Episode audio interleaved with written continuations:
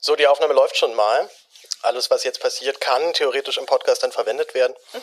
Okay, super, wir fangen an. Verständnis habe ich nicht in dem Moment, wo Leute, die vielleicht sogar von sich aus sagen können, sie haben ein berechtigtes Argument zu demonstrieren, wenn die dann neben Verfassungsfeinden demonstrieren. Da hört mein Verständnis grundsätzlich auf. Wir wollen alle nur frei leben können und Freiheit und keine Diktatur, ja klar. Aber halt nicht im Sinne von, wir sind alle gleich und deswegen kann man auch als Nazi irgendwie hier mitmarschieren. Aber das ist Aufgabe der Medien, wie etwa den Friedensvertrag halt sowas zu erklären. Wie kommen sie da drauf, Jens Spahn als Kindermörder zu bezeichnen? Herzlich willkommen zum Respublika Podcast, heute wieder zu einem Respublika Talk. Zu Gast sind heute Michael Stempfle von der ARD, Ann-Kathrin Müller vom Spiegel und Julius Geiler vom Tagesspiegel. Wir reden über die Entwicklung der Querdenkerbewegung. Wir sprechen auch darüber, was uns persönlich an dieser Bewegung interessiert und versuchen einen Ausblick darüber zu geben, was uns in Zukunft, gerade in Bezug auf die anstehende Bundestagswahl, erwarten könnte. Mein Name ist Paul Christoph Gäbler, ich bin freier Journalist. Der Res Publica Podcast entsteht in Eigenregie und ist sponsoren- und werbefrei. Wenn dir meine Arbeit gefällt, kannst du mich gerne dabei finanziell unterstützen. Alle Infos findest du auf www.respublicapodcast.de oder auf gaebler.blog.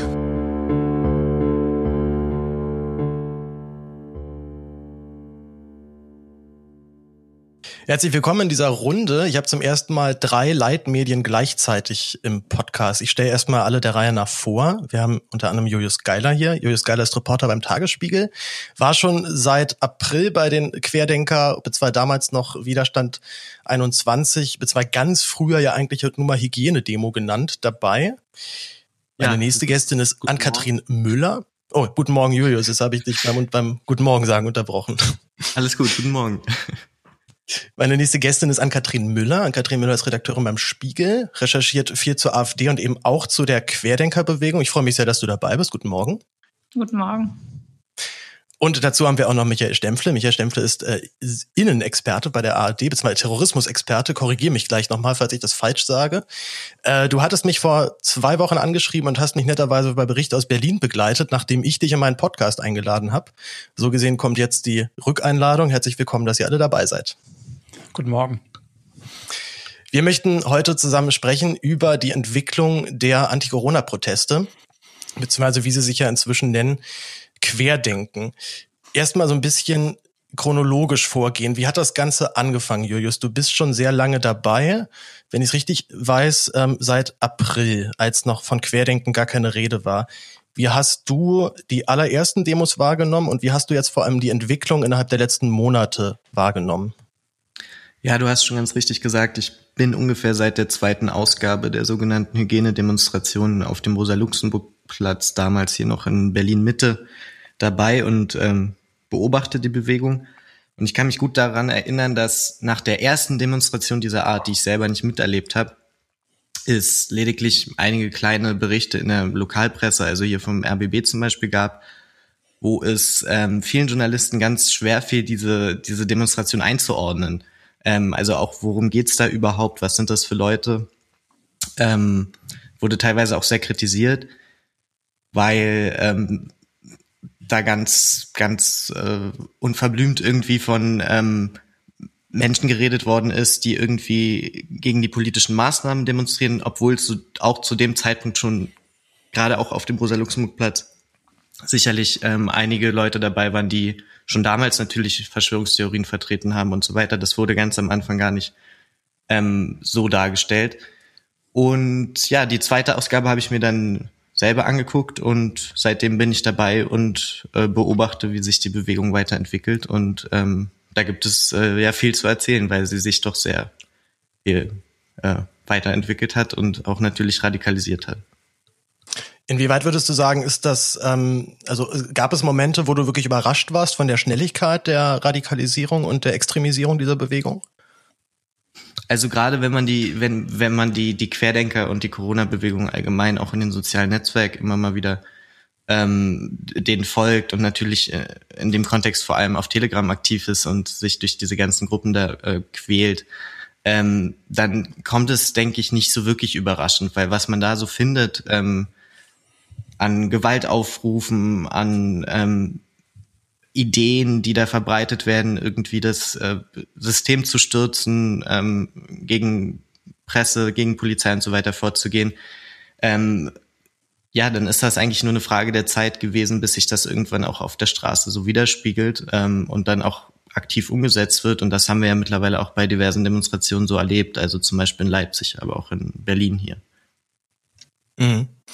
Ann-Kathrin, du bist auch schon ziemlich lange dabei. Wenn ich es richtig weiß, hast du, glaube ich, auch schon die erste oder zweite Hygienedemo mitbekommen. Was ist dir da am Anfang aufgefallen und was fällt dir auf, wenn du dir jetzt diese Demos anguckst? Sind es noch dieselben Menschen bzw. dieselben Motive wie im April oder Mai?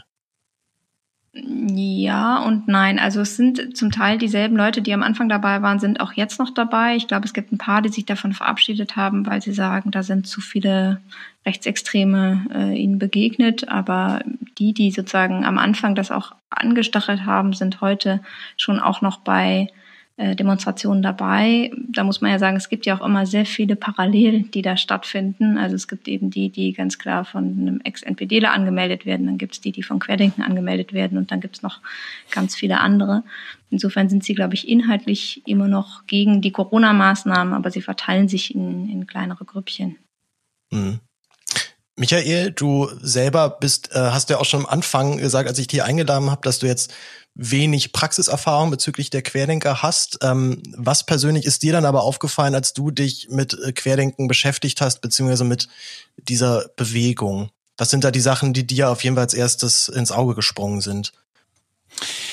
Also wenig Praxiserfahrung weiß ich gar nicht. Also ich habe mir auch bestimmte Demos angeguckt, aber ich konnte jetzt nicht so kontinuierlich dabei sein wie ähm, ihr, glaube ich. Aber ich war immer mal ähm, bei einer Demo. Ich habe mir auch mal zwischendurch Erfurt zum Beispiel angeguckt, weil es nicht so viele waren, ähm, um so ein Gefühl zu kriegen, wie es eigentlich läuft. Ich habe auch mal Ballweg interviewt und so weiter. Ähm, aber ich habe natürlich in erster Linie immer so ein bisschen auch den Blick darauf, was die Bundespolitik macht. Also ähm, es fing ja im März an mit schon auch überraschenden und rigorosen Maßnahmen, wenn man zum Beispiel an die äh, verschärften Grenzkontrollen denkt und so weiter. Deswegen habe ich mich auch immer gefragt, inwiefern die Politik eigentlich alles richtig gemacht hat bei der Pandemiebekämpfung, ob die Politik auch Fehler gemacht hat.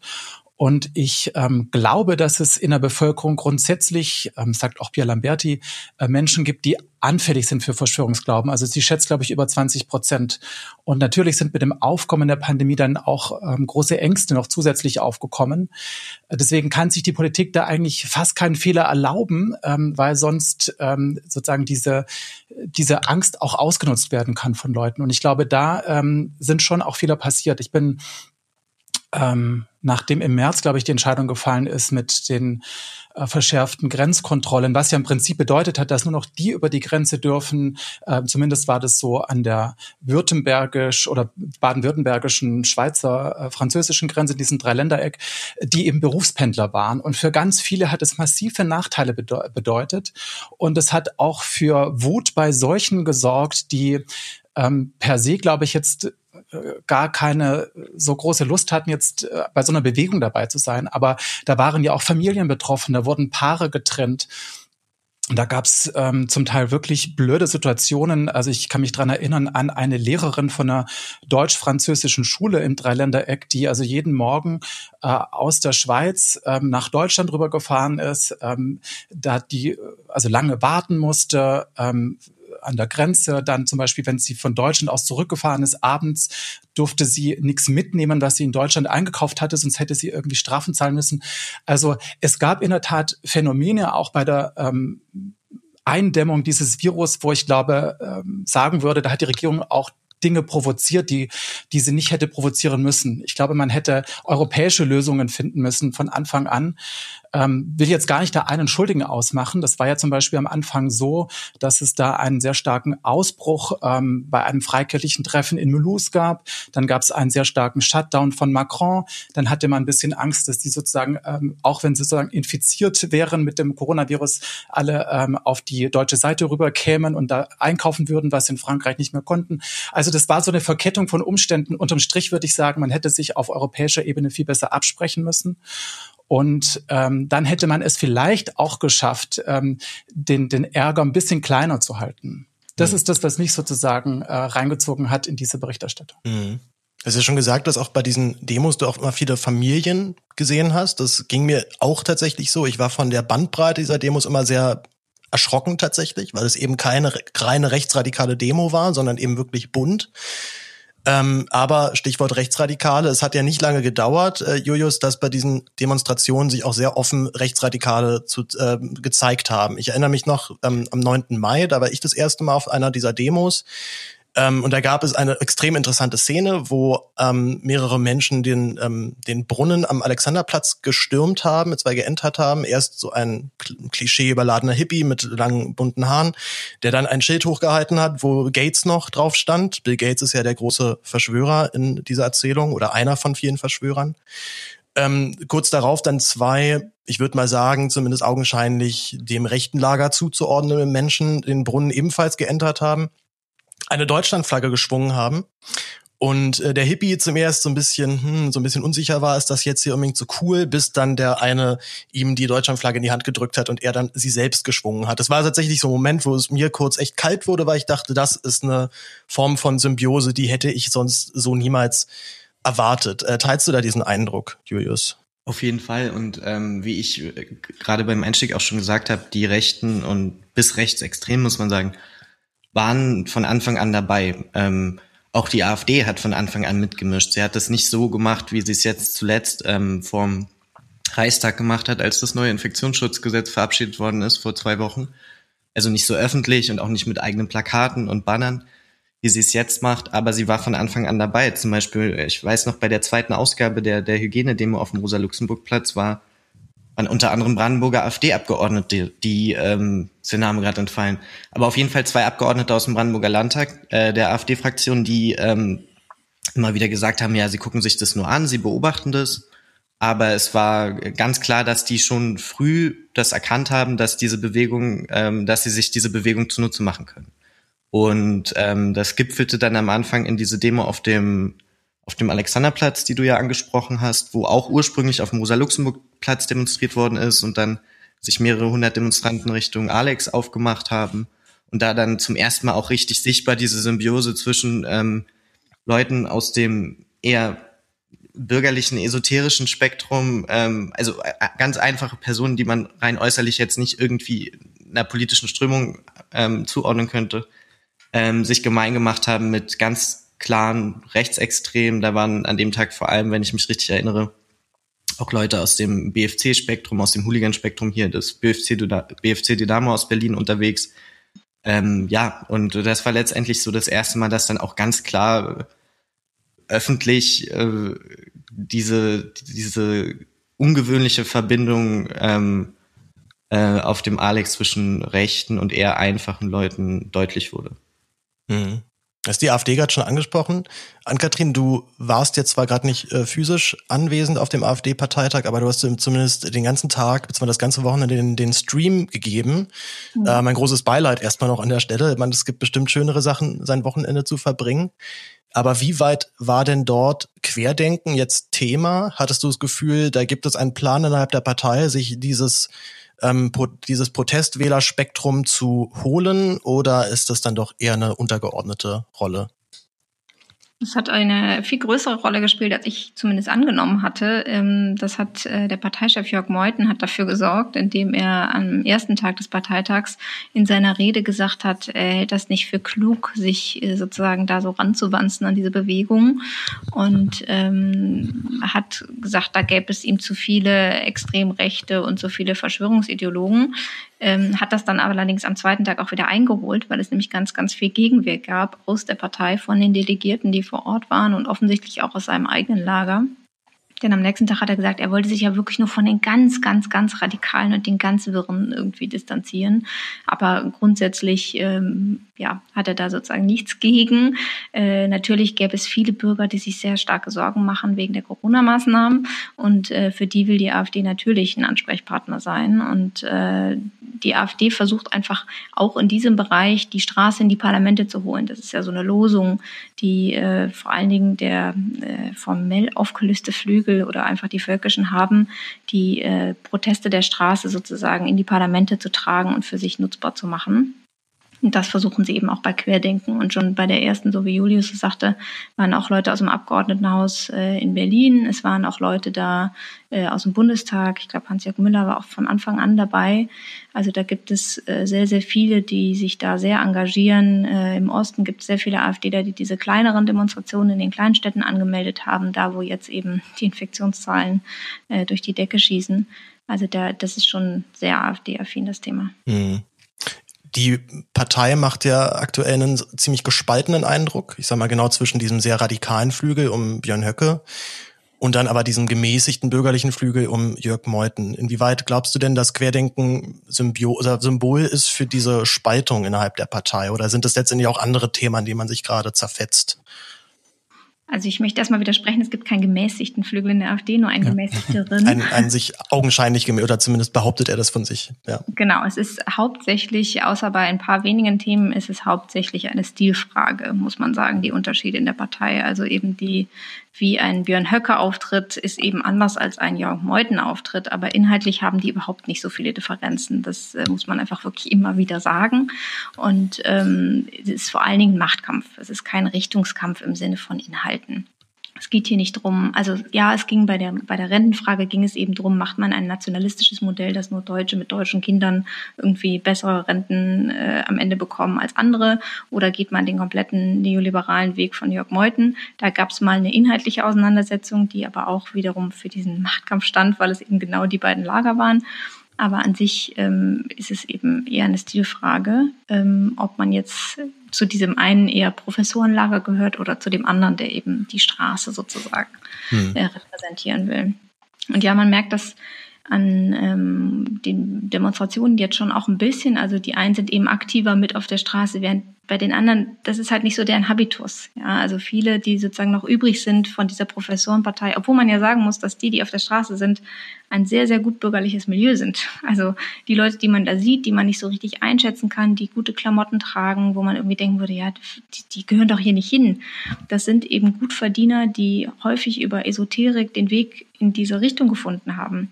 Das sind eben Leute, die sozusagen, wenn sie dann mal auf Probleme im Leben treffen, also ich spitze jetzt etwas zu, um das verständlich zu machen, ja, aber die, wenn sie dann mal auf Probleme treffen, sich irgendwie die Esoterik gesucht haben, um eben eine übergeordnete äh, Hilfe sozusagen zu bekommen und die dann weil die deutsche Esoterik eben sehr völkisch ist, was ich vor den Demos, bevor ich mich damit mehr befasst habe, auch nicht so auf dem Schirm hatte, ähm, die eben sehr viel in ja, Rassen auch denkt, ja, also die Germanen sind irgendwie die, die größte Rasse, die es gibt und die hat einen gehobenen Platz in der Weltgeschichte verdient und all dieses Denken, was da drin steckt und wem was Böses geschieht, der hatte eben böses Karma. Also wer Corona kriegt, ist quasi selber schuld und die anderen, die gutes Karma haben und sich darum bemühen, denen wird schon nichts passieren. Also diese Denke, die findet man eben viel auf der Straße und das ist eben eher ein Phänomen von Gutverdienern, weil äh, sozusagen eher Schlechtverdiener sich das auch gar nicht leisten können, so an mhm. Probleme ranzugehen.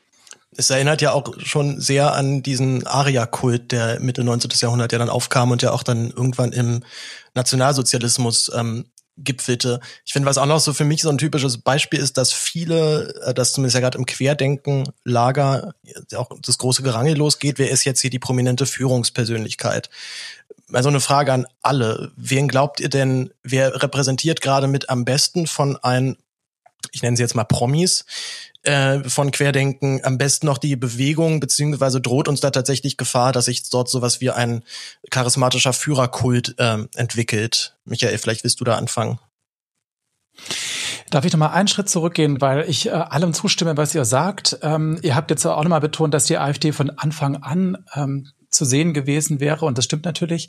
Ich will nur noch mal auch erwähnen, dass äh, die AfD am Anfang, am Anfang sehr hilflos war und dass zum Beispiel Frau Weidel ja äh, auch noch mal äh, eigentlich einen viel rigoroseren ähm, Weg vorgeschlagen hatte als die Bundesregierung. Also man war eigentlich am Anfang sehr planlos und ähm, man darf jetzt, glaube ich, äh, nicht denken, dass die von Anfang an da immer schon Teil der Bewegung gewesen wären. Waren sie zu einem gewissen Grad vielleicht, aber sie mussten den Weg, den sie jetzt insgesamt eingeschlagen haben oder mehrheitlich eingeschlagen haben, dazu mussten sie erst auch finden. Und manche haben da auch nochmal deutlich äh, ihre Position geändert. Ähm, das fände ich an der Stelle nochmal wichtig.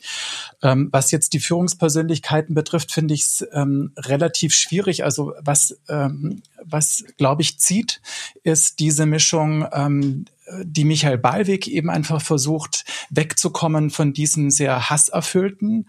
Ähm, ähm, man verbündet sich zwar mit ähm, Reichsbürgern zum Beispiel, mit allem, was dazugehört, mit diesem ganzen Gedankengut, tut dann aber so, also man verdreht die Vorzeichen als würde man quasi ähm, für Friede, Freiheit und Liebe eintreten. Das damit fängt ja auch quasi immer alles an bei diesen ganzen Demos. Und wenn man so will, finde ich, hat er da so ein bisschen gelernt aus ähm, Pegida und sonstigen, die natürlich ähm, sehr abschreckend waren, auch für viele in der Gesellschaft.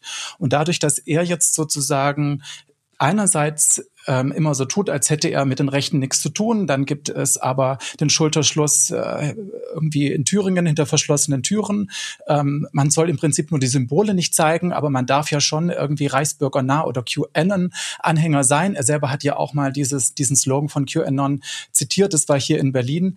Ähm, und das gepaart eben mit diesem nach außen hin, wir würden aber jetzt oder diese Bewegung würde jetzt dafür sorgen, dass die Demokratie wieder äh, sozusagen etabliert würde gegenüber ähm, dem, wie es gerade im Moment läuft. Das ist natürlich so eine Masche, die schon gefährlich ist, weil da permanent die Vorzeichen verdreht werden und das am Schluss, glaube ich, für viele einfach auch verwirrend ist. Und dieses, was stimmt jetzt eigentlich und was stimmt nicht, das geht alles ein bisschen durcheinander.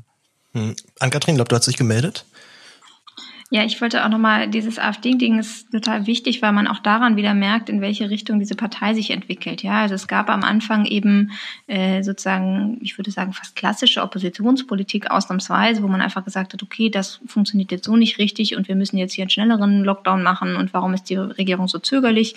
Und äh, Frau Weil hat ja einen Hang zu China und hat sich das eben offensichtlich äh, genau angeguckt und war dann äh, eben sehr dafür, da viel schneller und viel härter härter zu reagieren und hat dann aber aus der eigenen Fraktion und aus der eigenen Partei so viel Gegenwind bekommen, äh, dass sie komplett 180 Grad sich rumgedreht hat, rumdrehen musste und dann plötzlich selber bei einer Demo in Stuttgart aufgetreten ist und da eine Rede gehalten hat und äh, plötzlich statt härteren Lockdown äh, eine sofortige Aufhebung des Lockdowns forderte. Und äh, da merkt man auch so ein bisschen, dass das, was die AfD da macht, einfach momentan nicht gut funktioniert. Also genauso wie Höcke sich im Sommerinterview hinsetzte und sagte, Corona ist vorbei, es wird keine zweite Welle geben, die Leute, also so sehr sie irgendwie vielleicht die AfD mögen und äh, auch Fake News mittlerweile irgendwie gerne haben oder wie auch immer, aber so eine Aussage jetzt in dieser Zeit, also ich meine, gut, die Hardcore-Leute, die sagen, okay, es gibt Corona nicht, es gibt ja mittlerweile auch Menschen, die im Krankenhaus liegen, auf der Intensivstation, sagen, das ist nicht Corona, behandeln Sie mich für was anderes. Die werden, sind natürlich empfänglich für sowas, aber die anderen, ähm, die sehen natürlich, dass das nicht stimmt, was äh, ihnen Höcke da gesagt hat und was irgendwie die AfD da die ganze Zeit propagiert. Und deswegen waren die letzten Demos ja vielleicht auch nicht ganz so groß, weil die zweite Welle einfach so gigantisch ist, wie sie gerade ist. Mhm. Und deswegen, ich meine, in anderen europäischen Ländern hat das eben auch nicht funktioniert und äh, die Partei von Marine Le Pen ist komplett umgesteuert. Ja, also das ist total interessant. Äh, auch in Italien, äh, wenn ich das richtig weiß, äh, die haben da dann plötzlich dann wieder die 180-Grad-Wende gemacht, aber viel, viel früher als die AfD. Und die AfD hat sich jetzt so sehr daran bewegt, an diese Bewegung, dass sie diesen Wechsel, glaube ich, nicht mehr schafft. Mhm. Mich würde noch so ein bisschen interessieren, wie ähm, gerade jetzt die rechtsradikalen Symbole auf den Demos sind meiner Einschätzung nach ähm, sehr viel weniger geworden. Gerade weil sich die Demo irgendwann oder die Demos, die Demoleiter irgendwann entschieden haben, dass sie zumindest die schwarz, schwarz-weiß-rote Flagge dort eben nicht mehr öffentlich zeigen wollen. Äh, Julius, glaubst du, das ist tatsächlich aus einer inneren Überzeugung herausgewachsen, dass das ähm, keine gute, positive Flagge ist, unter der man sich wirklich zeigen möchte? Oder glaubst du eher, dass man gemerkt hat, dass die öffentliche Wahrnehmung gegenüber Querdenken dadurch ähm, schlechter wird, wenn diese Flaggen oder die anderen Symboliken dort so offen zu sehen sind? Also ich würde ähm, zum jetzigen Zeitpunkt noch nicht davon sprechen, dass die Symbole weniger geworden sind, ähm, weil wenn man sich zum Beispiel Leipzig anguckt, was jetzt auch wirklich noch nicht lange her ist, ähm, hatten wir da wieder eine extrem ähm, intensive äh, Mobilisierung vom ganz rechten bis rechtsextremen Rand. Ähm, letztendlich kam es dann zu, zu schweren Ausschreitungen, kann man schon sagen, gerade vor dem Hauptbahnhof. Und ähm, man, ich finde, man muss sich da auch jede Demo einzeln angucken. Also es ist klar, dass zum Beispiel in Frankfurt oder jetzt ähm, am letzten Wochenende vor einer Woche ähm, sehr viel weniger rechte Symbole zu finden waren, weil natürlich auch einfach vom rechten Rand nicht so mobilisiert worden ist wie äh, zuvor in Leipzig. Ähm, jetzt steht am 12.12., .12., also in einer Woche, die nächste größere Demo in Dresden an, wo wieder in der Hooligan-Szene mittlerweile europaweit, vor allem auch französische Hooligan-Szene, tschechische Hooligan-Szene nach Dresden mobilisiert wird. Und ähm, ich halte es für sehr wahrscheinlich, dass wir dann auch diese rechten Symbole dort wieder sehen werden. Und natürlich gibt es mittlerweile den Versuch, ähm, gerade so von, von offiziellen Querdenkern oder der Querdenken-Initiative, sich davon abzugrenzen. Ich habe es in Leipzig selber immer wieder beobachtet. Da waren wieder viele Reichsflaggen ähm, oder Menschen mit Reichsflaggen vor Ort und wurden immer wieder von Ordnern auch angesprochen, ob sie diese bitte einstecken könnten oder generell einfach äh, nicht rausholen wieder. Das ist dann auch ähm, immer wieder passiert, aber natürlich ändert das nichts daran, dass diese Menschen weiter auf der Demonstration sind. Also die werden angesprochen, damit sie ihre Symbole verstecken, aber es geht nicht darum, dass diese Menschen die Demonstration verlassen. Das könnte man natürlich ja auch äh, ganz einfach regeln, indem man zu ihnen geht und sagt, sie sind hier nicht erwünscht. Ähm, das ist eine andere Frage, ob die Personen dann auch gehen, aber das passiert nicht. Es geht letztendlich darum, dass das Außenbild ähm, auch gerade gegenüber den Medien gewahrt wird, dass man Leute anspricht, die eine Reichsflagge haben, die dann äh, wieder weggesteckt wird und das war's dann. Ähm, und ja, es wird spannend, wie das jetzt zum Beispiel am nächsten Wochenende aussehen wird in Dresden. Ich kann mir, wie gesagt, gut vorstellen, dass mhm. äh, da wieder sehr viel mehr Personen aus dem rechten Spektrum vor Ort sein werden und es dementsprechend auch für äh, Querdenken, obwohl es ja, glaube ich, keine offizielle Querdenken-Veranstaltung ist, äh, am nächsten Sonntag äh, schwieriger wird, diese Symbole zu verhindern. Mhm. Ich habe mich ja ehrlicherweise ein bisschen geärgert, als dann irgendwann, ich glaube so im September, so auf den ersten Demos diese Flaggen verboten wurden. Jetzt nicht, weil ich sie selber tragen wollte, sondern weil man an diesen Flaggen immer sehr stark und sehr schnell erkennen konnte, wer hier einen rechtsradikalen Einschlag hat. Weil zwar Einschlag kann man dann fast ich gar nicht sagen. Also ich finde, wer mit Schwarz-Weiß-Rot rumrennt, muss sich auf jeden Fall klar machen, was er da gerade zeigt und welche Geschichte diese Flagge hat. Ich hatte für einen Volksverpetzer da mal was aufgeschrieben und äh, würde auch weiterhin sagen, dass wer diese Flagge trägt, darf sich nicht beschweren, wenn er mit Nazis gleichgesetzt wird. Und ähm, früher, also ich weiß noch im August war, war das ja wirklich ein Flaggenmeer. Das heißt, ich bin auf diese Demo gegangen und konnte nicht mehr aufhören zu zählen, wer hier mit Schwarz-Weiß-Rot oder anderer rechtsradikaler Symbolik rumläuft. Ähm, und habe mich dann irgendwann aber auch ein bisschen gefragt, warum interessiert mich aber überhaupt jetzt diese Bewegung so sehr? Ähm, ich erinnere mich noch, 2013 gab es diese sogenannten Montagsmahnwachen, die auch von vielen Medienvertretern, ich sag mal, auch ein bisschen despektierlich behandelt worden sind. Ich war selber auch zweimal dort. Ähm, weiß nicht, wie weit ich noch einfach jugendlich naiv war. Ich habe es zumindest ja doch als eine Du warst als als Teilnehmer? Ja, ja, also ich war ich war als als Zuschauer zweimal dann mhm. dort und war so mit dem Eindruck nach Hause gegangen. Okay, hier waren von zehn Reden zwei echt total daneben und da wurde richtig laut gebuht. Und dann waren so sechs Reden echt durchaus sehr spannend, schon sehr kontrovers, aber kann man sich mal anhören. Und zwei Reden waren wirklich großartig, die auch, würde ich jetzt sagen, in keinerlei rechter oder irgendwie anders, anders, manchmal auch gar nicht unbedingt politisch direkt waren. Was würdet ihr denn jetzt aber sagen, was ist jetzt gerade an diesen Montagsmahnwachen-Demos von 2013 anders als an dieser Bewegung und vor allem erstmal allgemein, allgemeiner eigentlich noch gefragt, was interessiert euch überhaupt jetzt persönlich an der Querdenkerbewegung? Ist es jetzt nur euer berufliches Interesse, weil ihr Auftraggeber habt, die euch, sagen, geht mal dahin, oder gibt es auch einen gewissen privaten äh, Vibe, der euch da kitzelt? Fangen wir mit Julius gerne an. Nein, also ähm, das ist nicht nur berufliches Interesse, sondern natürlich auch privates Interesse. Ich finde es sehr spannend zu sehen, wie, wie sich in Deutschland innerhalb kürzester Zeit von wenigen Monaten eine komplett neue Bewegung aus ganz unterschiedlichen Strömungen zusammengefunden hat die zwischendurch, das muss man ja auch so ganz klar sagen, Zehntausende auf die Straße gebracht hat, wenn man sich die Großdemonstration in Berlin im August anguckt. Und ähm, das von Anfang an mehr oder weniger zu beobachten, diese Entwicklung zu dokumentieren, ähm, finde ich privat auch äh, mehr als spannend. Mhm. An-Kathrin? Mm, also bei mir ist es schon, äh, hat das berufliche Interesse das gestartet. Also ich gucke einfach als AfD-Berichterstatterin eben drauf, was sich so in der rechten Szene tut. Und da eben AfD-Politiker von Anfang an damit hingegangen sind, habe ich mir das angeguckt und mir überlegt, was das bedeutet und wie das zu dem passt, was eigentlich die Fraktionschefin sagt und dann wiederum dann doch plötzlich sehr gut passte und so weiter. Ähm, ich würde aber auch, ich würde ein bisschen widersprechen äh, bei Julius, dass das so eine neue Bewegung ist. Also das Neue ist vielleicht, dass es verschiedene Bewegungen so ein bisschen miteinander verkoppelt.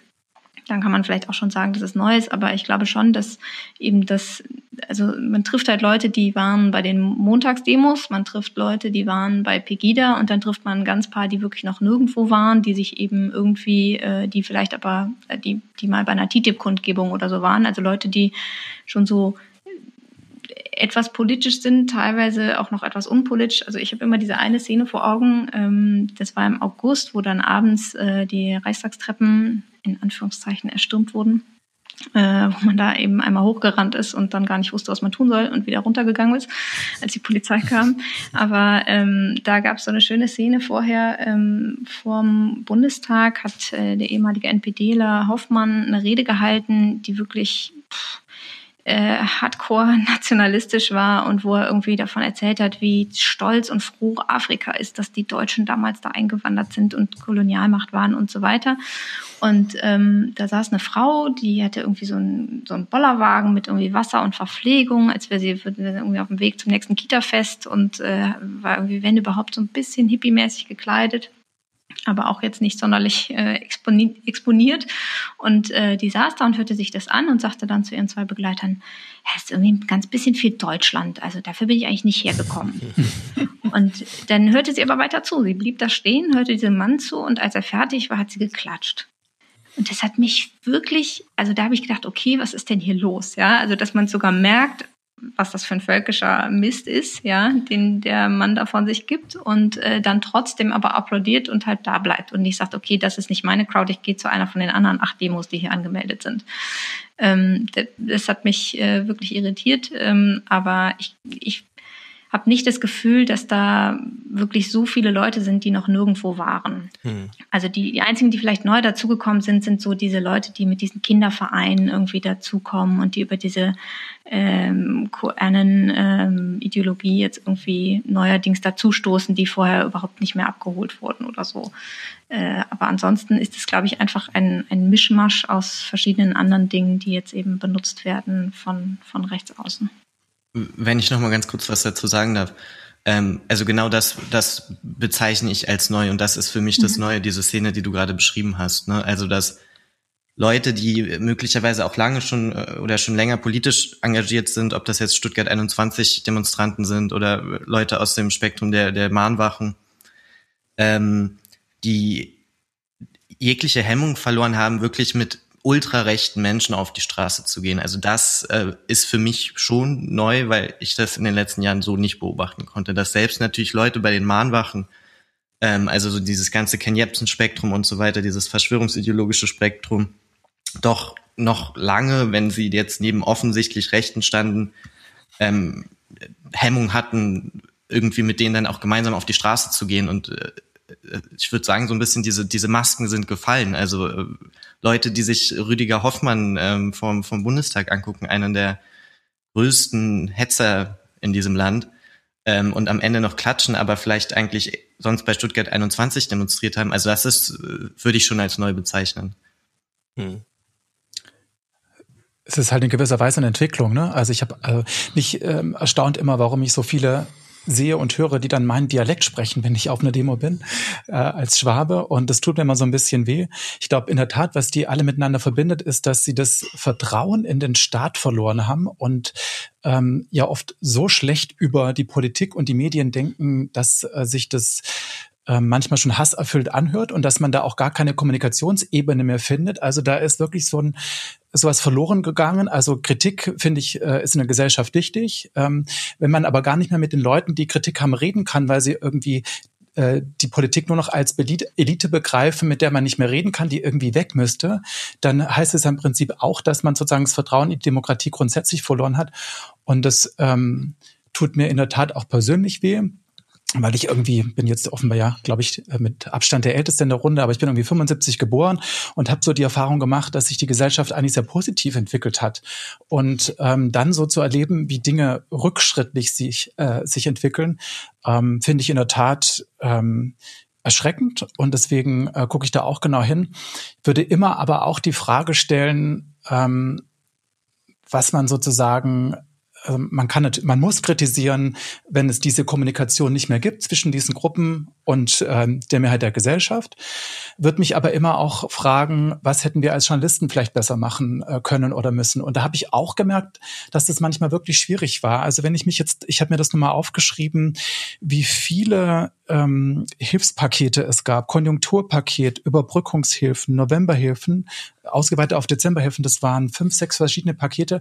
Und man musste das immer erstmal erklären und das war zum Teil ja auch ähm, kompliziert. Und dann musste man aber auch noch einordnen oder zumindest ähm, ja hinterfragen natürlich.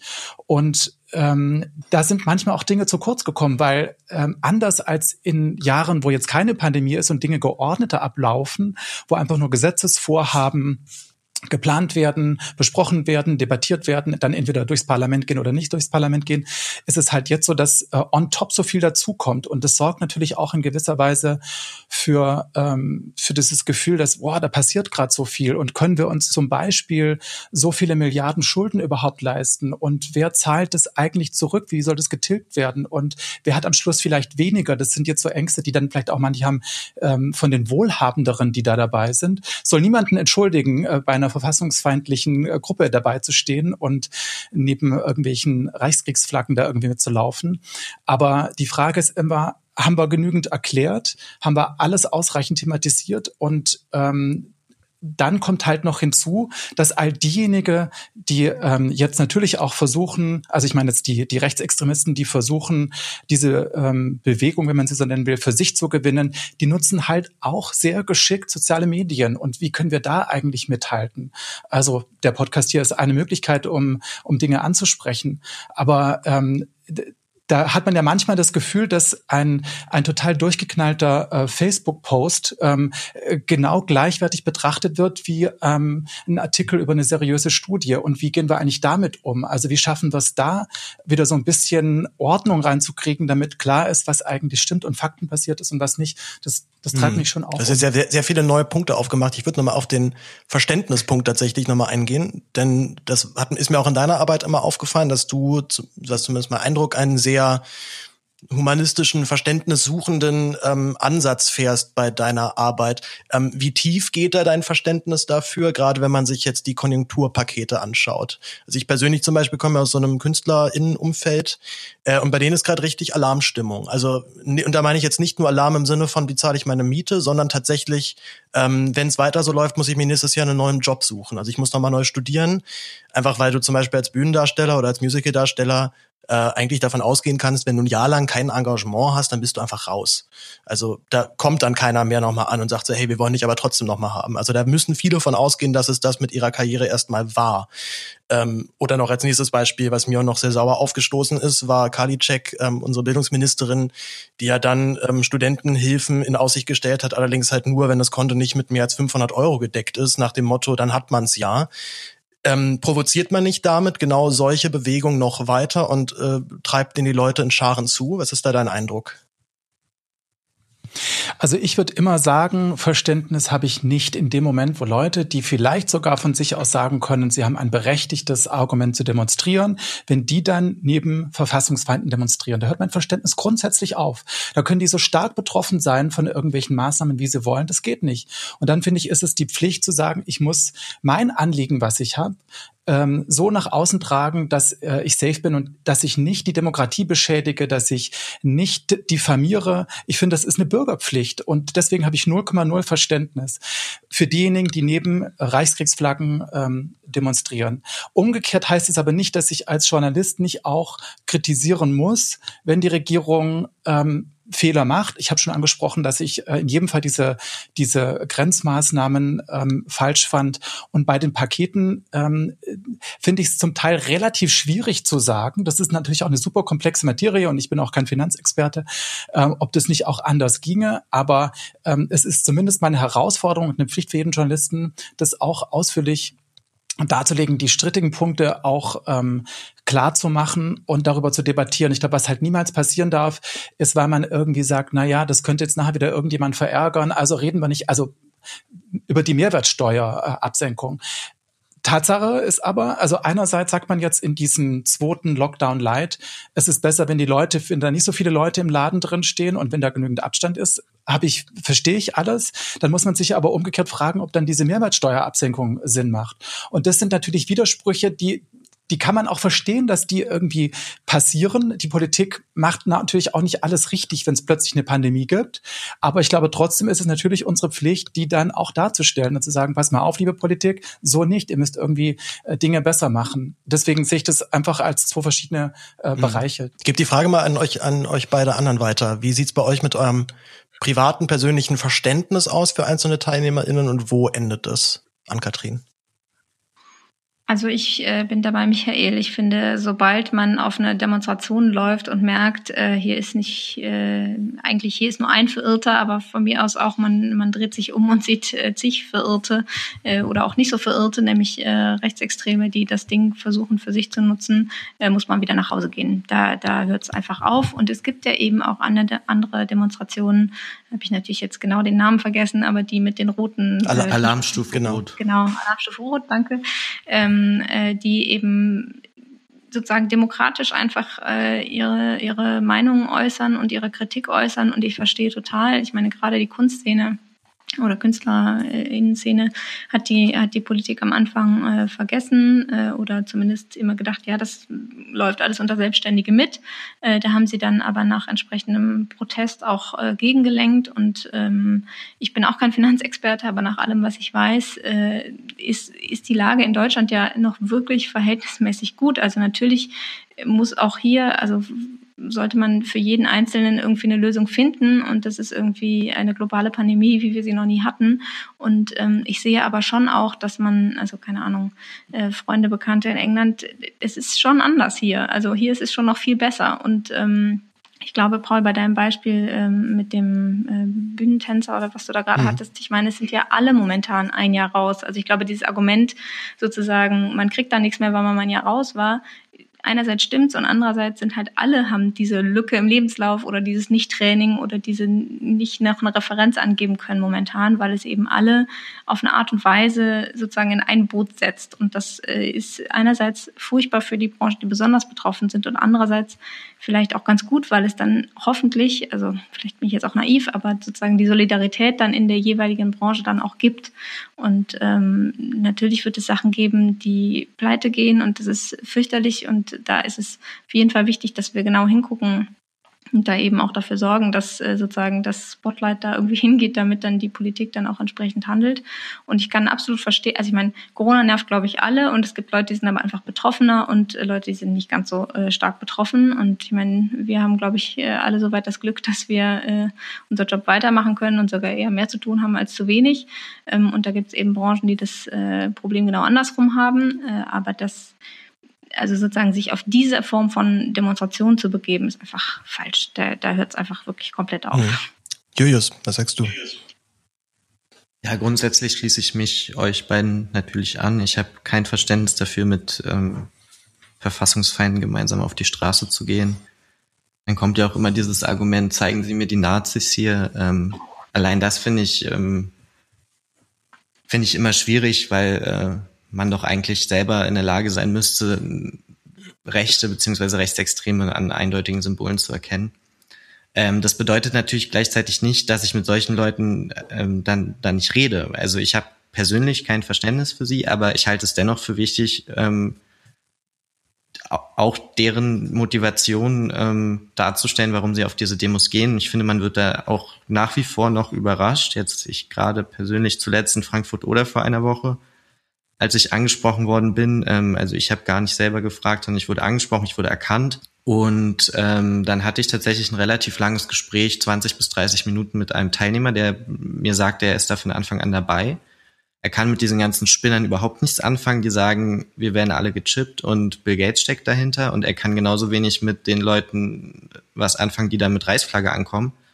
Aber ähm, er hält die, Pandemie die Pandemie-Maßnahmen ähm, äh, beziehungsweise er kritisiert die politischen Pandemie-Maßnahmen, ähm, war mit vielem nicht einverstanden und sagte mir, dass er halt keine andere Möglichkeit sieht, als auf diesen Demos seinen Unmut darüber auszudrücken. Ähm, war aber, so wie ich das beurteilen kann, tatsächlich jemand, der sich ganz klar distanziert hat von Rechten und, wie er sagt, Spinnern, also Verschwörungsideologen. Solche Leute trifft man schon immer noch, auch auf der Straße. Ich würde sagen, es sind schon auch ein bisschen weniger geworden als am Anfang. Aber klar muss man sich fragen, wieso gehen diese Leute mit Verfassungsfeinden auf die Straße? Und da hört, wie ähnlich wie bei, wie bei Michael oder bei Ann-Kathrin, mein, mein Verständnis äh, für diese Menschen auf, auch wenn man sich natürlich äh, immer noch äh, gut mit denen unterhalten kann, teilweise. Ja, nun, nun sitzen wir hier zu viert, ähm, alle mit Abitur, Studium und guter Bildung. Ist es vielleicht auch einfach ein Problem, dass ähm, wir uns nochmal in anderer Weise auch mit Rechtsradikalismus, mit Faschismus beschäftigen, vielleicht nochmal ganz anders auf solche Symbolik reagieren, als man es jetzt ganz klischee überladen vom einfachen Mann auf der Straße äh, erwarten kann. Es war zumindest häufig dann auch mein Eindruck, dass ich gerade wenn ich so mit älteren Semestern dort rede, die mir dann auf einmal vom Friedensvertrag erzählen. Ne? Also diese alte Reichsbürgerlegende vom unsouveränen Deutschland, was noch immer unter Besatzungsstatut steht und dementsprechend endlich mal souverän äh, gemacht werden muss. Das sind natürlich erstmal so zwei äh, Knallerworte, die erstmal super klingen. Friedensvertrag kann man ja erstmal nichts gegen haben. Was es ja aber eigentlich bedeutet, wenn man diese Reichsbürgerideologie bzw. diese Reichsbürgerlehre komplett ernst nimmt, äh, würde es ja bedeuten, wir müssen die Grenzen in Deutschland bzw. in Europa nochmal neu ziehen. Also das ist heftigst radikal, was ja da, was dieser, was dieses, was dieser Begriff ja letztendlich bedeutet. Ist es vielleicht auch wirklich immer manchmal eine Bildungsfrage? Also müssen wir vielleicht sogar auch mit manchen Leuten umsichtiger sein, es ihnen vielleicht auch nochmal einfach genauer erklären. Das war zumindest auch mein Eindruck, dass ich mit zwei, drei Leuten auch dann geredet habe, denen erklärt habe, warum ich so einen Judenstern mit ungeimpft komplett beschissen finde und das überhaupt nicht geht. Und die Leute das überraschenderweise dann doch sogar ein bisschen verstehen oder zumindest ist zumindest mein Eindruck, mit einem ähm, nachdenklichen Gedanken dann nach Hause gehen. Wie seht ihr das?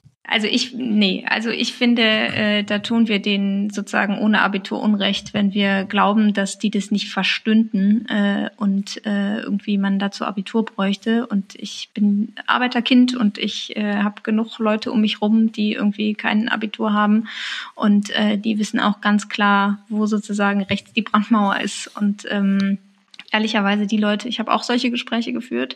Ähm, das waren aber gleichzeitig die Leute, die mir erzählt haben, ach, rechts, links, diese Etiketten, die, die bringen doch überhaupt nichts. Wir sind doch alle nur Spalten, Menschen. Wir wollen alle eine Spalterin nur an Katrin hier. Ja. Genau, ich bin eine Spalterin, aber ähm, also die sozusagen komplett Etiketten ablehnen. Und wenn aber alle nur Menschen sind, dann gibt es natürlich auch keine Rechtsextreme mehr. Und dann kann man auch mit denen auf die Straße gehen. Also wenn man diese esoterische, wir sind alle nur Menschen, wir wollen Friede, Liebe, Hoffnung, äh, Ideologie sozusagen äh, teilt, wo ja, und das klingt ja auch erstmal nicht schlecht, ja. Also wir wollen alle nur was Gutes und wir wollen alle nur frei leben können und Freiheit und keine Diktatur, ja klar. Aber halt nicht im Sinne von, wir sind alle gleich und deswegen kann man auch als Nazi irgendwie hier mitmarschieren und sich die Reden anhören und dazu klatschen.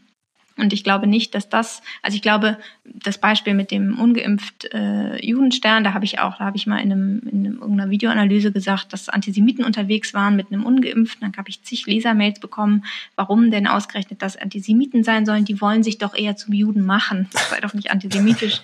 Das sehe ich natürlich total anders und so wie du lachst, du vielleicht auch. Also natürlich verharmlost man den Holocaust, wenn man irgendwie ungeimpft in einen Judenstern schreibt und den sich auf die Brust heftet.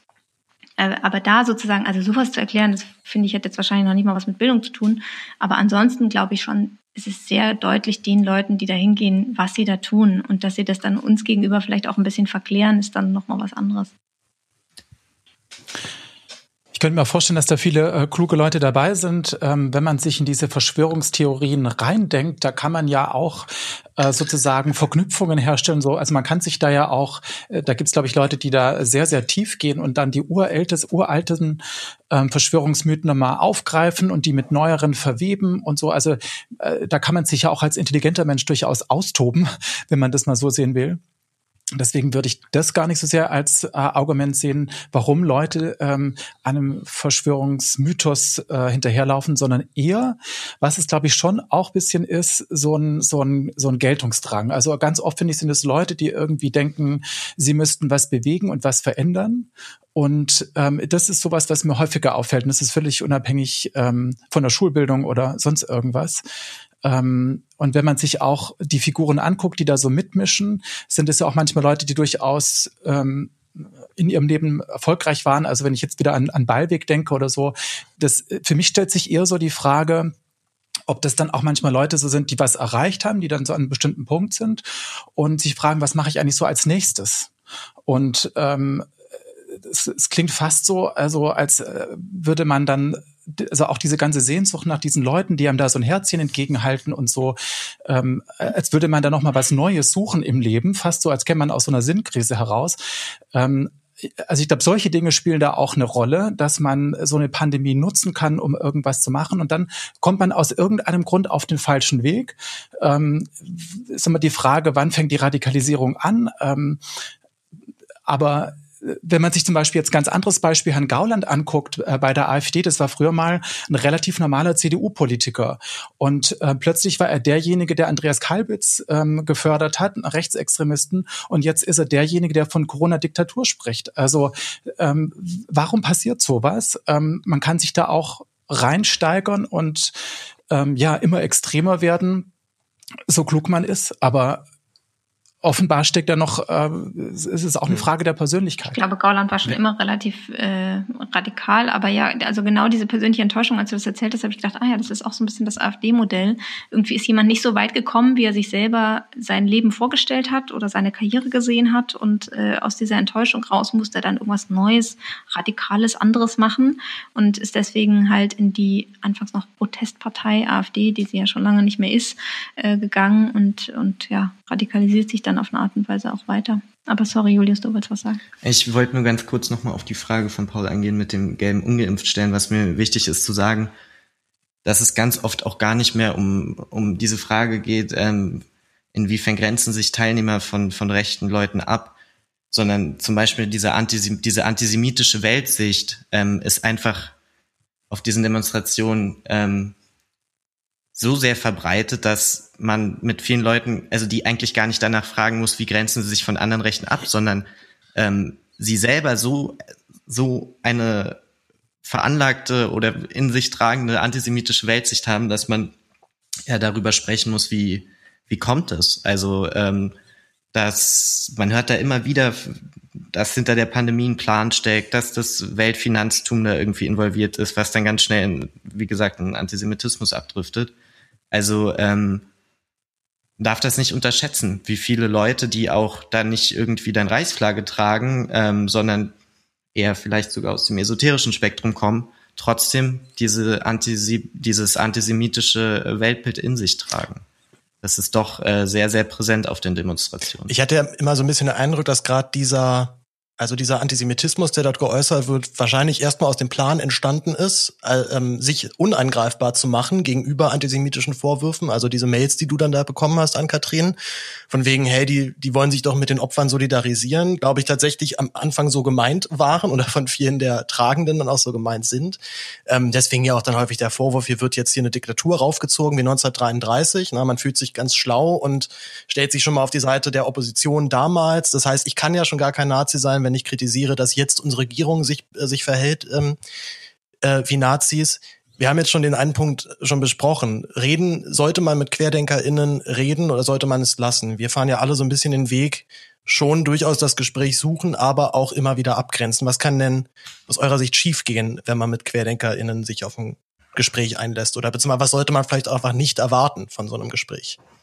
Also ich habe immer so, wenn ich kurz anfangen darf, ich habe immer so ein bisschen das Problem mit diesen, wir müssen mit denen reden, weil ich glaube, so allgemein zusammenfassen kann man die, glaube ich, nicht. Also es gibt welche, die, wenn man merkt, dass Leute gerade so reinrutschen in so eine Verschwörungsideologie, ich glaube, dass es dann gerade im Freundeskreis durchaus Sinn macht, äh, das Gespräch zu suchen. Ich kann mich dran erinnern, ihr habt vorhin mal von Szenen gesprochen, die euch in Erinnerung geblieben sind. Ich hatte es mit Franziska Brandner, die in ihrem Bundestagsbüro saß und wirklich Leute angerufen hat, die sie auf Facebook gesehen hat, die bei so Widerstandsdemos dabei war und mit denen geredet hat, sag mal, weißt du eigentlich, was Widerstand bedeutet, wo dieser Begriff herkommt und du wirst doch jetzt nicht ernsthaft glauben wollen, dass wir hier von einer Widerstandsbewegung reden.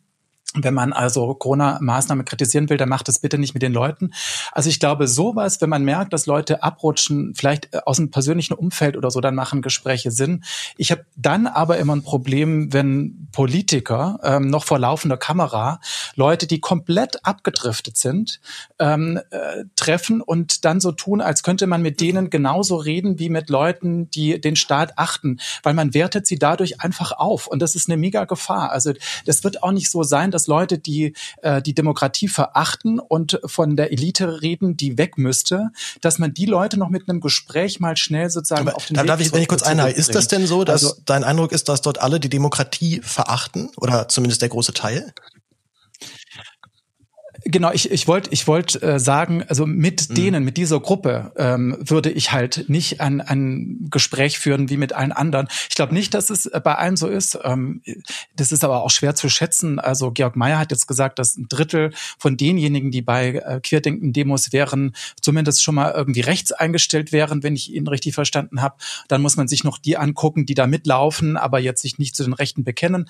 Also ich finde es relativ schwierig, das zu quantifizieren. Ich wollte eigentlich nur sagen, diejenigen, diejenigen, die da eben wirklich nicht mehr bereit sind, mit Demokraten zu reden und nicht mehr an die Demokratie glauben, da wird es einfach schwierig, so ein öffentliches Showgespräch zu führen, weil die sich nur aufgewertet fühlen. Und ich glaube, was die brauchen, ist die klare Kante, damit die verstehen, die Mehrheit in dieser Gesellschaft will diesen Quatsch nicht. Das ist meine Haltung.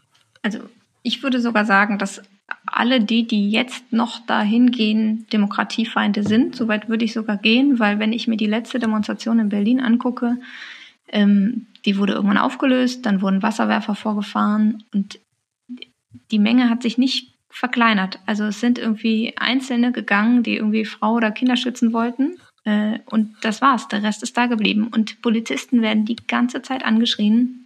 Widerstand, schließt euch an. Wenn Polizisten einen Schritt auf jemanden zugeht, dann Diktatur. Die Polizei hat nicht mal richtig durchgegriffen, muss man sagen. Also die hatte diesmal ein viel besseres Konzept bei dieser Demo. Die hat irgendwie Wasserwerfer aufgefahren. Aber im Endeffekt, es war Nieselregen. Also bei jeder linken Demo äh, geht die Polizei härter vor. Bei Stuttgart 21 ist sie härter vorgegangen und so weiter. Also die Polizei hat äh, trotz ihres sozusagen Konzept und trotz Wasserwerfer immer noch versucht, deeskalierend zu wirken und die Leute einfach nur nach Hause zu treiben und nicht irgendwie jetzt massenhaft festzunehmen oder festzusetzen oder sonst was. Und trotzdem war da eine Stimmung von, wir machen jetzt hier die Revolution und das ist demokratiefeindlich. Also wenn man sich sozusagen nicht äh, im Rahmen des normalen demokratischen Demonstrationsrechts irgendwie aufführen will, sondern irgendwie, also ich meine, da war ein alter Herr, der war irgendwie locker 75, die Polizei ist einfach nur, hat eine Polizeikette aufgebaut, dann hat er den Polizisten einfach auf den Helm geboxt. Also das ist ja nicht normales sozusagen Verhalten und der hatte jetzt auch kein Hakenkreuz irgendwo an sich, sondern und keine Reichsflagge dabei, sondern äh, das war einfach, äh, der sah auch bürgerlich aus, was auch immer das äh, heißen mag. Und ähm, das ist ein, ein Verhalten, das meines Erachtens stark demokratiefeindlich ist. Und alle, die jetzt nach all der Berichterstattung, die wir hatten, die teilweise mir auch nicht so gefiel, weil sie eben nur Raum gegeben hat für diese irren Positionen und eben nicht eingeordnet hat. Also ich finde, mit den Reden als Journalist, um festzustellen, wer sind die, was wollen die, wie setzt sich diese Gruppe zusammen, gut. Ab und an mal ein Zitat im Text auch gut, aber ansonsten Einordnung, also sozusagen nicht einfach nur Bühne bieten. So, das ist, glaube ich, die Grenze, die wir hinkriegen müssen, die Balance. Und äh, da ist es halt einfach so, dass wenn man einfach nur Zitat an Zitat und irrer Ausschnitt neben irrem Ausschnitt, ist das nicht mhm. ideal um deine erste Frage auch noch zu beantworten. Ja, Julius, was sagst du? Sollen wir mit solchen Leuten reden? Sollen wir es wirklich lassen? Und um die nächste Frage direkt schon so anzureißen, ähm, was sind so Gefahren bei Berichterstattung über diese Bewegung, die man vermeiden sollte?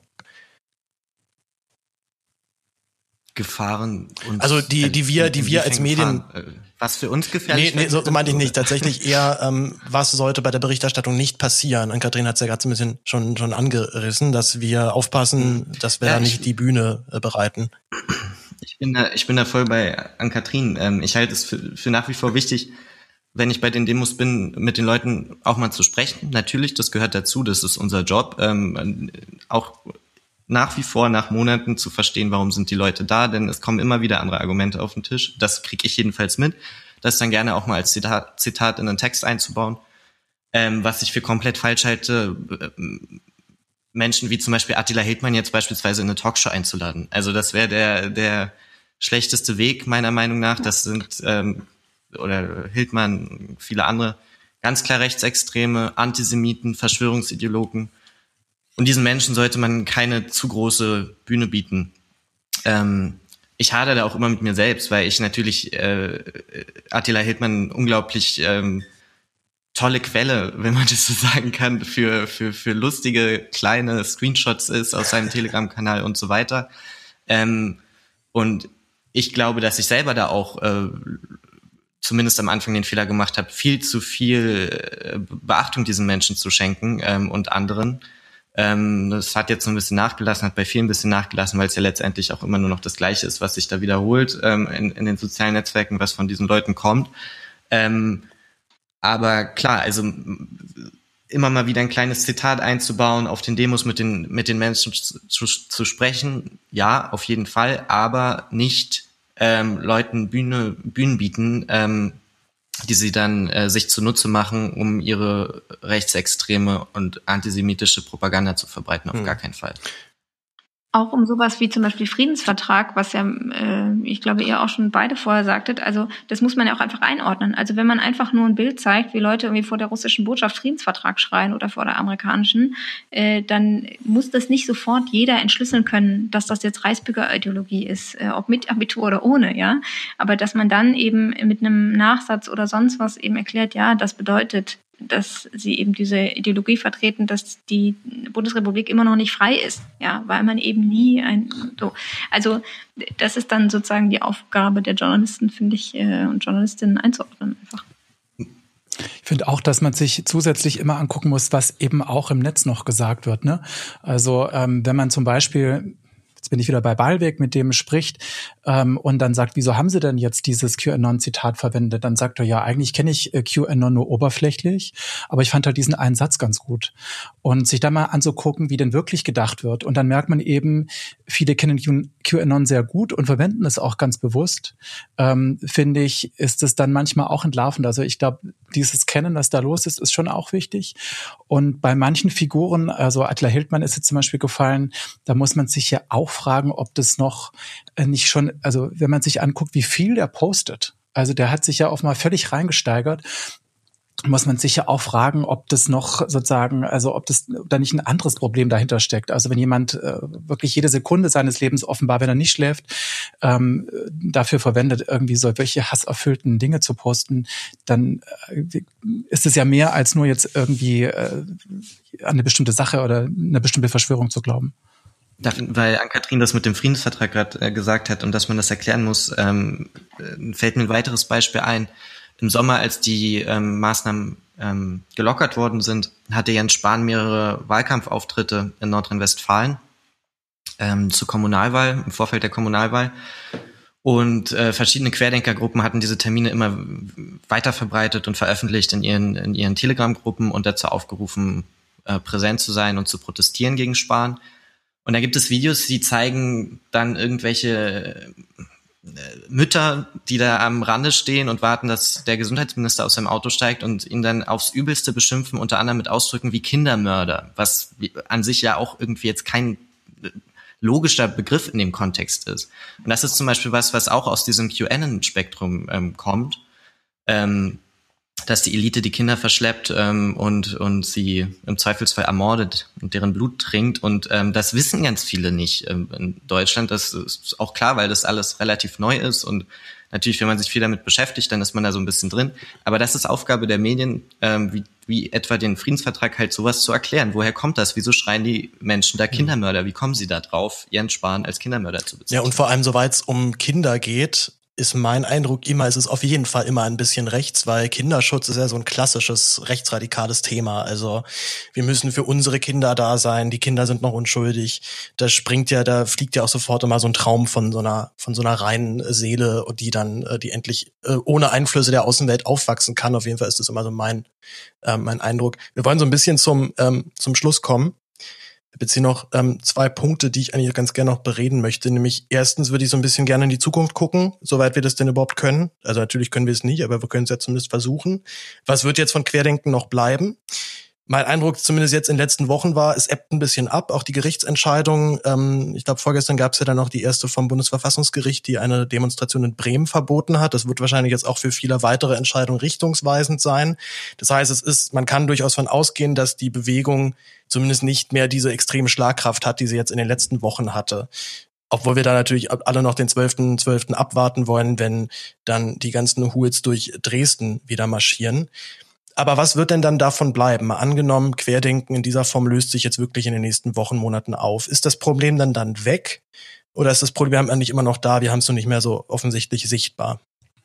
Also ich finde es auch schwer, in die Zukunft zu gucken. Ich kann nur mal ein Beispiel geben. Ich habe mal an einem Freitagabend, das war bei dieser großen Demo im August, äh, als glaube ich 20.000 Leute äh, hier gewesen sein sollen, habe ich noch eine Aufsage gemacht und da kamen schon äh, die Leute vom Hauptbahnhof und hatten da schon die ersten Veranstaltungen rund ums Brandenburger Tor und habe da gesehen, wie Mütter ihren Kindern oder Eltern ihren Kindern gesagt haben, guck mal, da ist so äh, so ein so einer, der von der Lügenpresse ist und falsche Sachen erzählt und so. Und es hat mich so schockiert, dass sie das ihren Kindern gesagt haben, weil ich dann äh, selber auch so einen Eindruck hatte, äh, ihr, also das ist so ein mutwilliges, bewusstes Zerstören von Vertrauen. Und ich kann mir eigentlich gar nicht vorstellen, unabhängig davon, wie diese Querdenkenbewegung sich da jetzt entwickelt, dass, ähm, dass das nicht massive Folgeschäden hat. Und ich glaube halt schon auch, wie wir es vorhin schon besprochen haben, dass es so ein bisschen anfing mit den Protesten gegen die Hartz-IV-Gesetze. Ähm, ich selber habe Stuttgart 21 sehr präsent, wo auch sehr viel Vertrauen zerschlagen wurde. Und so gab es eben immer verschiedene Stufen. Und mal angenommen, wir kriegen diese Pandemie in den Griff, was wir, glaube ich, alle hoffen, ähm, und Querdenken wird irgendwie kleiner, dann ist ja die Frage, was mit diesem ganzen Misstrauen ähm, passiert, was da in einem kleinen Teil der Gesellschaft da ist, aber eben sehr stark gefühlt wird. Und ich glaube, das ist so schwer zu sagen, aber dieses, dieses Misstrauen gegenüber dem Staat bleibt dann erstmal. Ich glaube, dass ähm, du, Paul, selber ja in Leipzig unterwegs warst bei der, bei der Demo da am ähm, 7. November und die Leute gefragt hast, ob sie auch ähm, auf der Straße wären, würde es Corona nicht geben. Also hätten wir jetzt keine Pandemie, wären sie dann auch auf der Straße und würden die gegen die Regierung demonstrieren. Und wenn ich mich richtig erinnere, hast du erzählt, dass ganz viele gesagt haben, ja, natürlich. Ja, tatsächlich ähm, mussten aber viele auch noch mal kurz überlegen, als ich so gefragt habe, sind sie denn ansonsten zufrieden mit der Politik? Dann war immer so, äh, äh, nee, nee, überhaupt nicht. Also auch das ist in gewisser Form immer ein bisschen einstudiert gewesen, war so mein Eindruck. Hm, aber trotzdem ähm, finde ich das eine sehr interessante Frage, weil ich glaube, dass natürlich ähm, für viele jetzt gar nicht unbedingt das Schlimmste ist, momentan Maske zu tragen, wenn sie irgendwie in den Supermarkt gehen, sondern dass dieser Ärger und diese Wut über die Regierung noch äh, oder über die Politik noch sehr viel tiefer steckt und ähm, ja, irgendwann wird die Pandemie hoffentlich vorbei sein, aber dann kommt schon auch das nächste Thema und ähm, diese, diese Querfront beziehungsweise diese, diese Bewegung ähm, ähm, ja, wird, denke ich, äh, weiter existieren. Unklar ist in welcher Form und auch in welchem Umfang und wogegen und wofür, aber ähm, äh, die, die Menschen bestehen ja weiter, die, die da auf die Straße gehen, die leben weiter in diesem Land und ähm, werden weiterhin auch nicht allzu glücklich sein mit der Politik. Also ich glaube, wenn man sich die aktuellen Teilnehmerzahlen anguckt, dann merkt man eben, wer da übrig bleibt. Und das sind die Leute, die ohnehin äh, auf der Straße waren, plus eben eine kleine Menge von Leuten, die äh, vielleicht jetzt sozusagen über das Thema politisiert wurden und äh, jetzt, die man auch schwer nur zurückgewinnen kann. Ich glaube, wichtig ist und bleibt und war es auch, dass sozusagen bis auf, ich würde sagen, Michael Kretschmer und irgendwie Kemmerich und äh, einige wenige Politiker kaum, also das hat relativ gut funktioniert, dass sie da erkannt haben, okay, das sind nicht Leute, mit denen man, also so dieses, wir müssen mit ihnen reden, was man während der Flüchtlingskrise ganz, ganz häufig irgendwie propagiert hat. Das hat diesmal ein bisschen besser funktioniert. Nicht überall, aber ähm, größtenteils. Ich glaube, das war sehr wichtig, um eben diese Bühne auch im politischen Raum nicht, nicht sozusagen größer zu geben. Und ähm, ich, ich habe einfach das Gefühl und die Hoffnung, und äh, es ist ganz schlimm, das überhaupt sagen zu müssen, und ich wünschte, es wäre nicht so, aber dass die zweite Welle, weil sie eben so groß ist, tatsächlich jetzt auch ein paar Leute nochmal äh, zum Nachdenken bringt, okay, äh, war vielleicht doch nicht ganz so richtig, was Herr Wodak oder andere da so erzählen. Ähm, und dass das schon nochmal einen Umschwung bei ein paar wenigen bringen kann, die, die hardcore das nicht glauben wollen und die sozusagen so gegen den Staat und die Regierung eingestellt sind, die sind verloren auf eine Art und Weise, ähm, was nicht heißt, dass man sich nicht mit ihnen sozusagen austauschen soll, aber der, für die braucht man politisch ehrlicherweise nichts tun, weil alles, was sie wollen, ist halt das kaputtmachen, was mhm. es gerade gibt. Nun ist immer so ein bisschen mein Eindruck, auch Michael, du hattest es da vorher auch schon mal gesagt, ähm, bei diesen Demos laufen viele rum mit einer persönlichen, mit so einem persönlichen Gefühl von, ich habe es irgendwie nicht so geschafft, wie ich das alles gerne so gehabt hätte.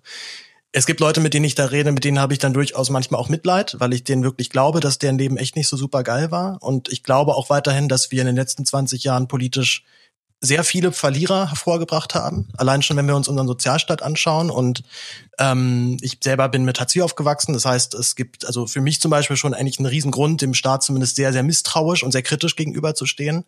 Und glaube, dass es bei vielen anderen nicht so viel anders ist.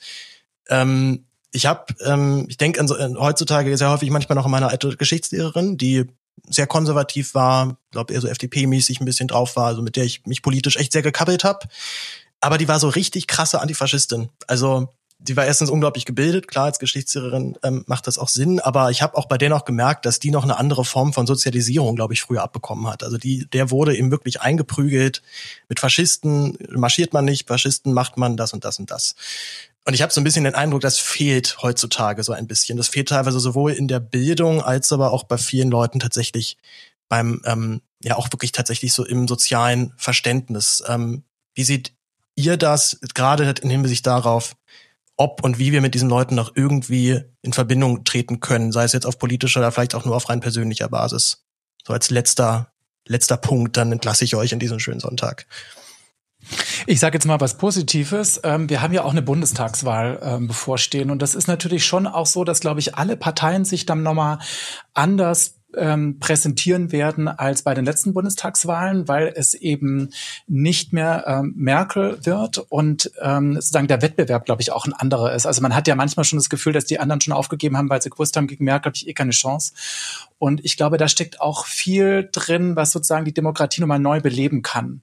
Ähm, das ist, glaube ich, sowas, was ich jetzt für das kommende Jahr erstmal sehe ich glaube, die Tatsache, dass die Leute irgendwie so unzufrieden äh, waren, also zumindest dieser, wir reden ja hier von einem kleinen Teil der Bevölkerung, ähm, das, das hing auch so ein bisschen damit zusammen, dass halt Dinge immer irgendwie ähnlich ähm, debattiert wurden, dass es einen gewissen Politikstil gab und ähm, so, wieder will ich da keinen entschuldigen, aber ich glaube, diese, diese bevorstehende Bundestagswahl und der Wahlkampf, der könnte auch was sehr Belebendes haben, wo man sich mal nochmal neu äh, anguckt, welche Partei hat eigentlich welches Programm, wie unterscheiden die sich eigentlich. Da kann man auch nur wirklich hoffen, dass es unterschiedliche Figuren geben wird, dass die sich auch wirklich unterscheiden. Ähm, und deswegen will ich jetzt am Schluss nochmal äh, sozusagen meinen positiven Ausblick geben. Das, das, das kann ja auch dann nochmal dazu führen, dass man sagt, meine Heimat, ich muss hier nicht an Verschwörungsideologien glauben. Ich muss jetzt nicht wirklich ähm, da mitmarschieren, wo nur irgendwelche rechten Deppen rumlaufen, sondern ich kann mal gucken, was es im demokratischen Spektrum gibt. Und deswegen habe ich da äh, auch Lust auf das Jahr 2020. Das ist jetzt eure Chance an euch beide, diesen positiven Schluss wieder direkt einzufangen. Sehr gut. Ah, da bin bitte. ich super drin als Spiegeljournalistin. äh, nein, Scherz.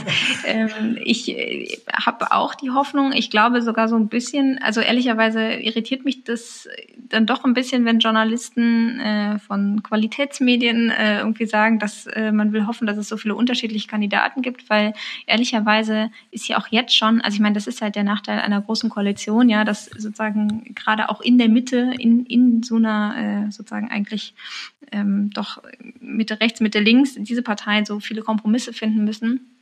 Aber eigentlich gibt es ja schon doch äh, einige Unterschiede zwischen den demokratischen Parteien. Und äh, die nochmal mehr rauszuarbeiten, ist sozusagen äh, vor allen Dingen deren Aufgabe, aber auch unsere Aufgabe, um eben zu zeigen, was es im Spektrum gibt. Aber es ist so ein bisschen also manche jetzt nicht dich, mich, äh, nicht dich mit Michael, äh, aber das ist so ein bisschen AfD-Style zu sagen, ja, die sind ja alle irgendwie derselbe Gewäsch, so. Ähm, und da glaube ich nochmal so ein bisschen auch die Politiker aufzufordern, sozusagen äh, ordentlich Wahlkampf zu machen gegeneinander, ähm, ist, glaube ich, wichtig und richtig. Und äh, ich, ja, ich habe auch die Hoffnung, dass sozusagen dadurch, dass es eben so ein Riss Pandemie plus Impf plus äh, irgendwie Wahljahr wird, dass äh, wir irgendwie viel politische Debatte erleben, auch über Inhalte und äh, sozusagen die CDU, aber äh, und auch die FDP ihr Verhältnis zu rechts klären, gerade wenn man jetzt nach Sachsen-Anhalt und so guckt, äh, dass sie das eben hinkriegen, da klar zu sagen, wo sie stehen und, und wo nicht.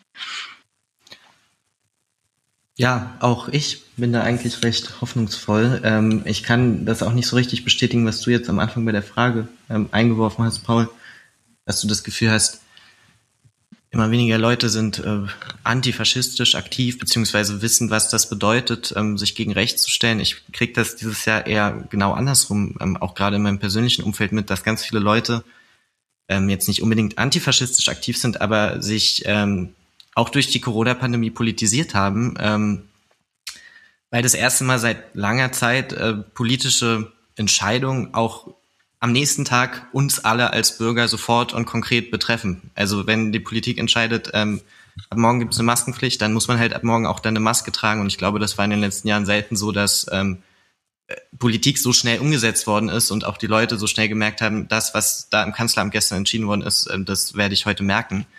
Und äh, in, in, wie gesagt, in meinem persönlichen Umfeld, da habe ich viele Leute erlebt, die sich vorher nicht wenig Nachrichten geguckt haben, wenig öffentlich-rechtlichen Rundfunk geguckt haben, die jetzt ähm, ständig die Nachrichten verfolgen, ähm, sich für die für die Demos interessieren in dem Kontext, dass sie da nicht daran teilhaben, sondern einfach wissen wollen, wie es da weitergeht, wie die sich entwickeln.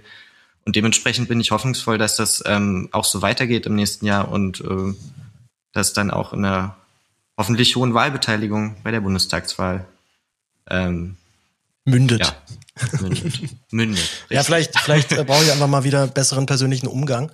Ähm, aber mein Eindruck ist immer so ein bisschen, wir hatten jetzt 15 bzw. 16 Jahre Merkel. Ähm, egal, was man jetzt über sie sagt, was man über sie verhält, ich kann man, ich glaube, man kann schon festhalten, dass es jetzt nicht unbedingt ihre Stärke war, politische Grundsatzdebatten zu führen eher das absolute Gegenteil. Da hatte sie eigentlich nie Lust drauf. Und ich glaube, dass wir das jetzt gerade sozusagen einfach einmal alles abkriegen, was wir 16 Jahre lang eben nicht hatten, nämlich mal wirklich wieder so ein Gefühl von, wir machen jetzt mal alles ganz anders und müssen jetzt hier mal neu über Politik nachdenken. Das ist zumindest auch mein Eindruck von vielen dieser Demo-Teilnehmenden, äh, von, von diesen Demo-Teilnehmenden, dass da viele dabei sind, die sich jetzt zum ersten Mal, sag so ein paar nach Monaten vielleicht überhaupt mal mit Politik auseinandersetzen und dementsprechend auch die Debatten ganz schön anstrengend oder ermüdend sein können.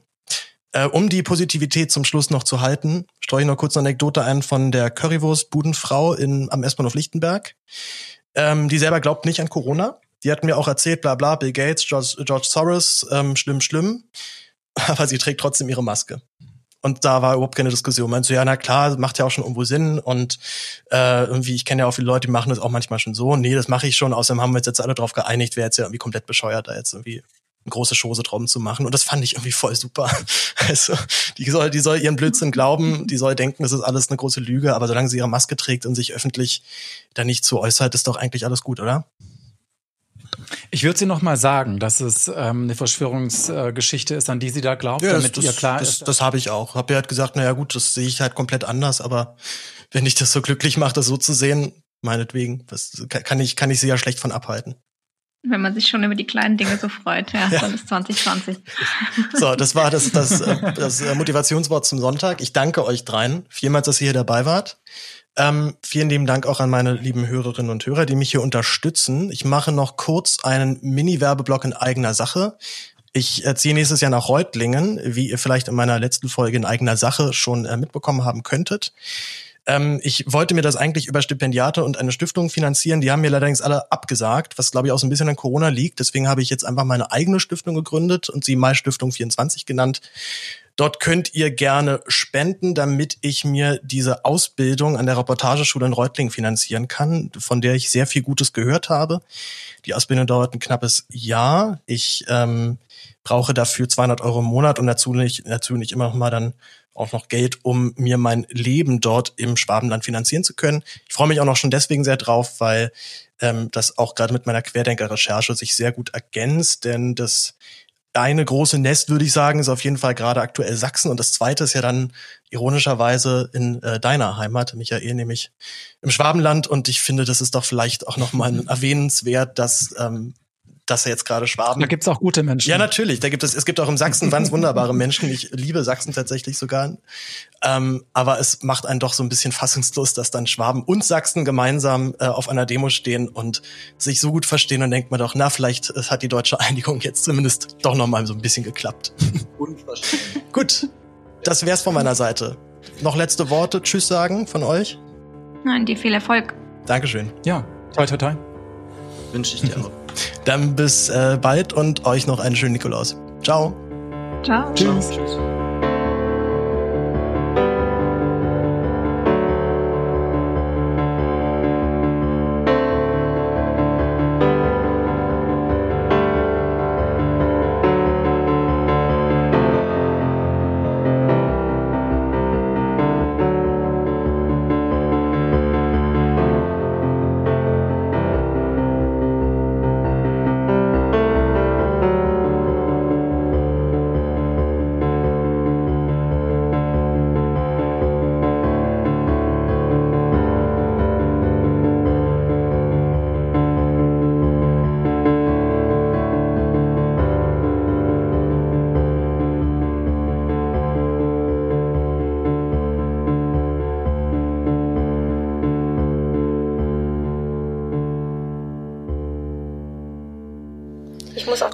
Ich war nicht, also ich eine Rosa Luxemburg Demo habe ich einmal mitbekommen am Anfang, aber sonst, also es gibt so ein Loch bei mir dazwischen, wo ich dann nicht bei allem war. Ich hab, ich war auch nicht, ich war auch nicht bei allen Demos. Das, ich glaube, Julius, du bist, glaube ich, ich wirklich der. Du warst wirklich bei allen, ne? Das Nein, natürlich Ich war nicht bei allen, aber ähm, du kennst sie alle. Ich mache seit einem halben Jahr nichts anderes. Ja.